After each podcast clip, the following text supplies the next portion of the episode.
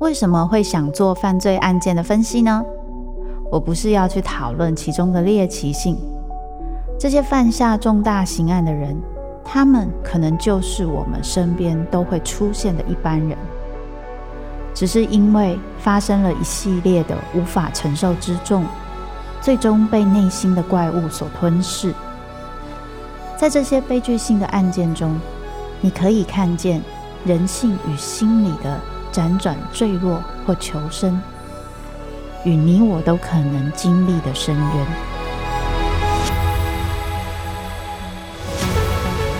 我是周慕姿，我的全新订阅节目《周慕姿读犯罪脚本》，被恶魔追逐的人，带你从心理学的角度探索人性的黑暗面。以及他们内心始终没说出口的挣扎。现在就到 Apple Podcast 以及静好听，搜寻周慕姿读犯罪脚本，被恶魔追逐的人。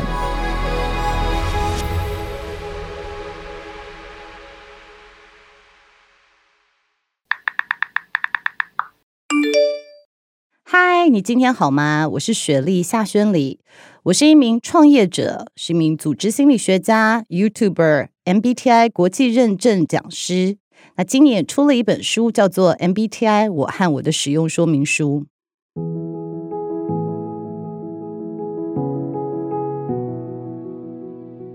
我曾经在想要平衡工作与生活中陷入了低潮，被自己所要扮演的角色压得喘不过气来。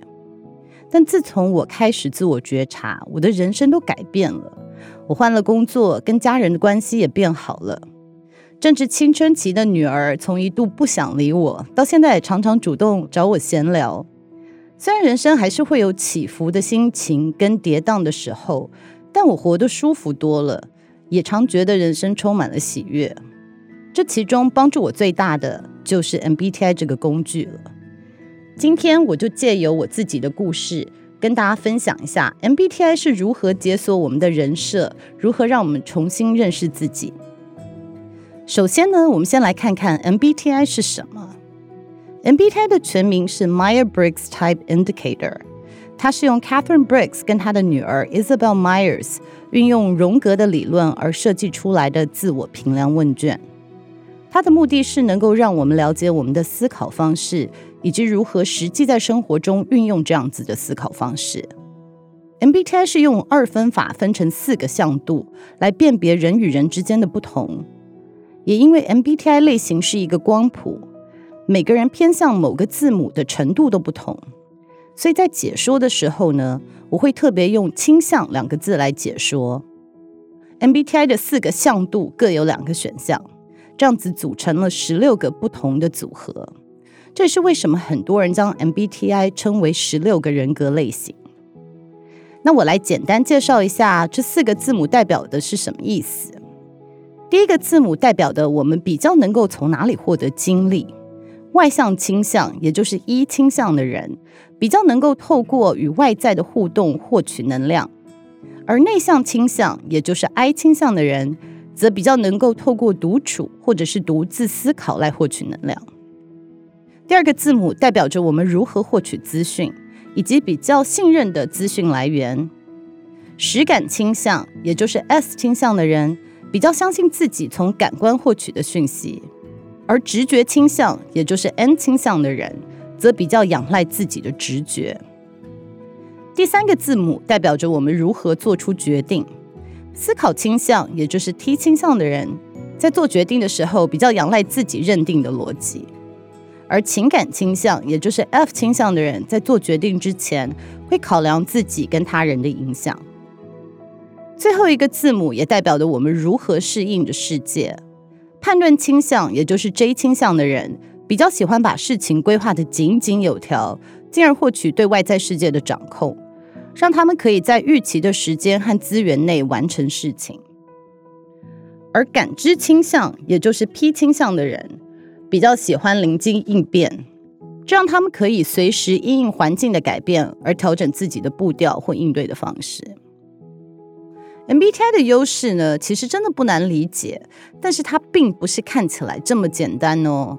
对于初次接触 MBTI 的朋友们，请你们一定要记得，MBTI 这四个字母不是只单独看就好了，不同的排列组合呢，它会产生特殊的含义，这也代表了你的心智功能的不同。还有啊，十六个类型，它其实并没有好坏之分，每一个类型都有它独特的优势，也有它的盲点。那还要再记得，MBTI 不能断定一个人的能力，所以请大家不要因为类型而断定自己的未来或者是成就。你不只是你的类型，我们每个人都会因为环境而改变，每个人自身的修为也不同。每个类型的人都会因为环境跟年龄而有完全不同的发展。那我们怎么可以透过 MBTI 来增加自我觉察以及改善关系呢？接下来我就来分享一下我自己的案例。我的 MBTI 类型是 ENTJ，这四个字母分别代表了外向、直觉、思考、判断。ENTJ 类型的特质呢，就是可以想到未来的可能性。并且就这样子的可能性来拟定适合的执行方案。而回忆我小的时候啊，好像自有记忆以来，我对自己的自信就来自于自己超龄的独立跟执行力。久而久之呢，这就成为我的人设，也是我自认为绝对不可以输给别人的领域。一直到了中年都是如此。年轻的时候啊，工作位阶比较低，世面见得少。所以我预期的成功可能性很高，再加上执行力强，所以我的人设呢，在这个阶段并没有受到太大的威胁。三十岁时，我在美国旧金山广告圈是最年轻的媒体采购主管，那顶着这个光环，我搬回了台湾。哇，当时我真的是不可一世哎，没想到回到家乡却是极度的水土不服。我不理解台湾工作的文化。这导致我无法预估大家的期待，因为别人不认可我，也导致我开始不认可这个文化。同时，我也结婚了，准备第一个孩子的到来。在这样的状况下，我好像在大海中游泳，感觉自己都喘不过气来，只想尽快的抓住一个浮板。其实这时候的我已经没有力气，或者像以前那样能够自信的想象自己的未来。所以那个时候。我就只能听大家的建议，开了当时想象起来颇具前景的蛋糕店，也开了餐饮顾问公司。其实现在回想啊，这些在我人生顺遂时，应该不会是我的选项。但是在当时，我觉得这是我唯一的选择，因为大家都说这样子好。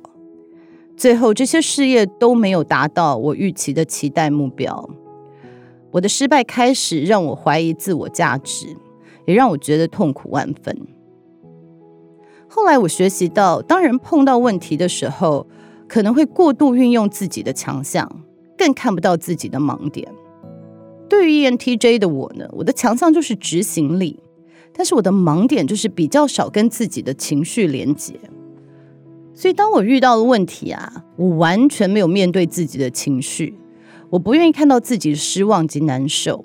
我只是把这些情感压抑了下来，然后花更多的时间规划跟执行，直到我没有力气再前进。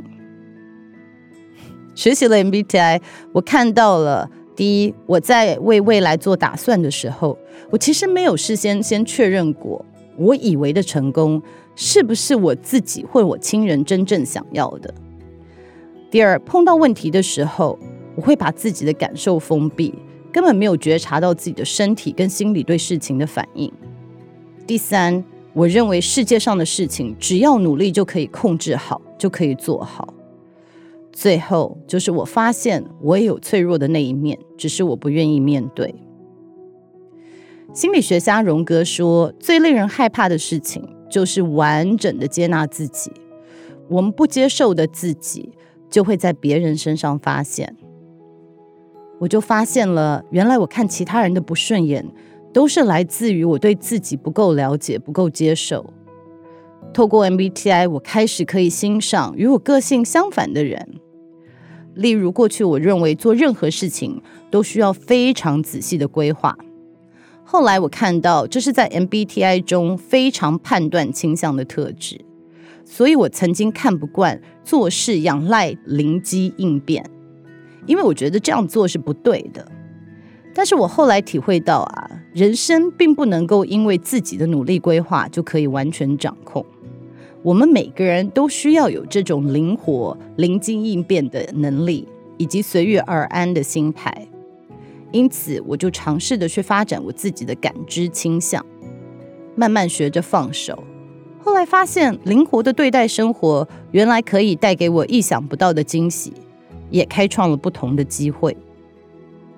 最后，希望大家都能够做最舒服的自己，每天都能在起伏的人生中找到喜悦。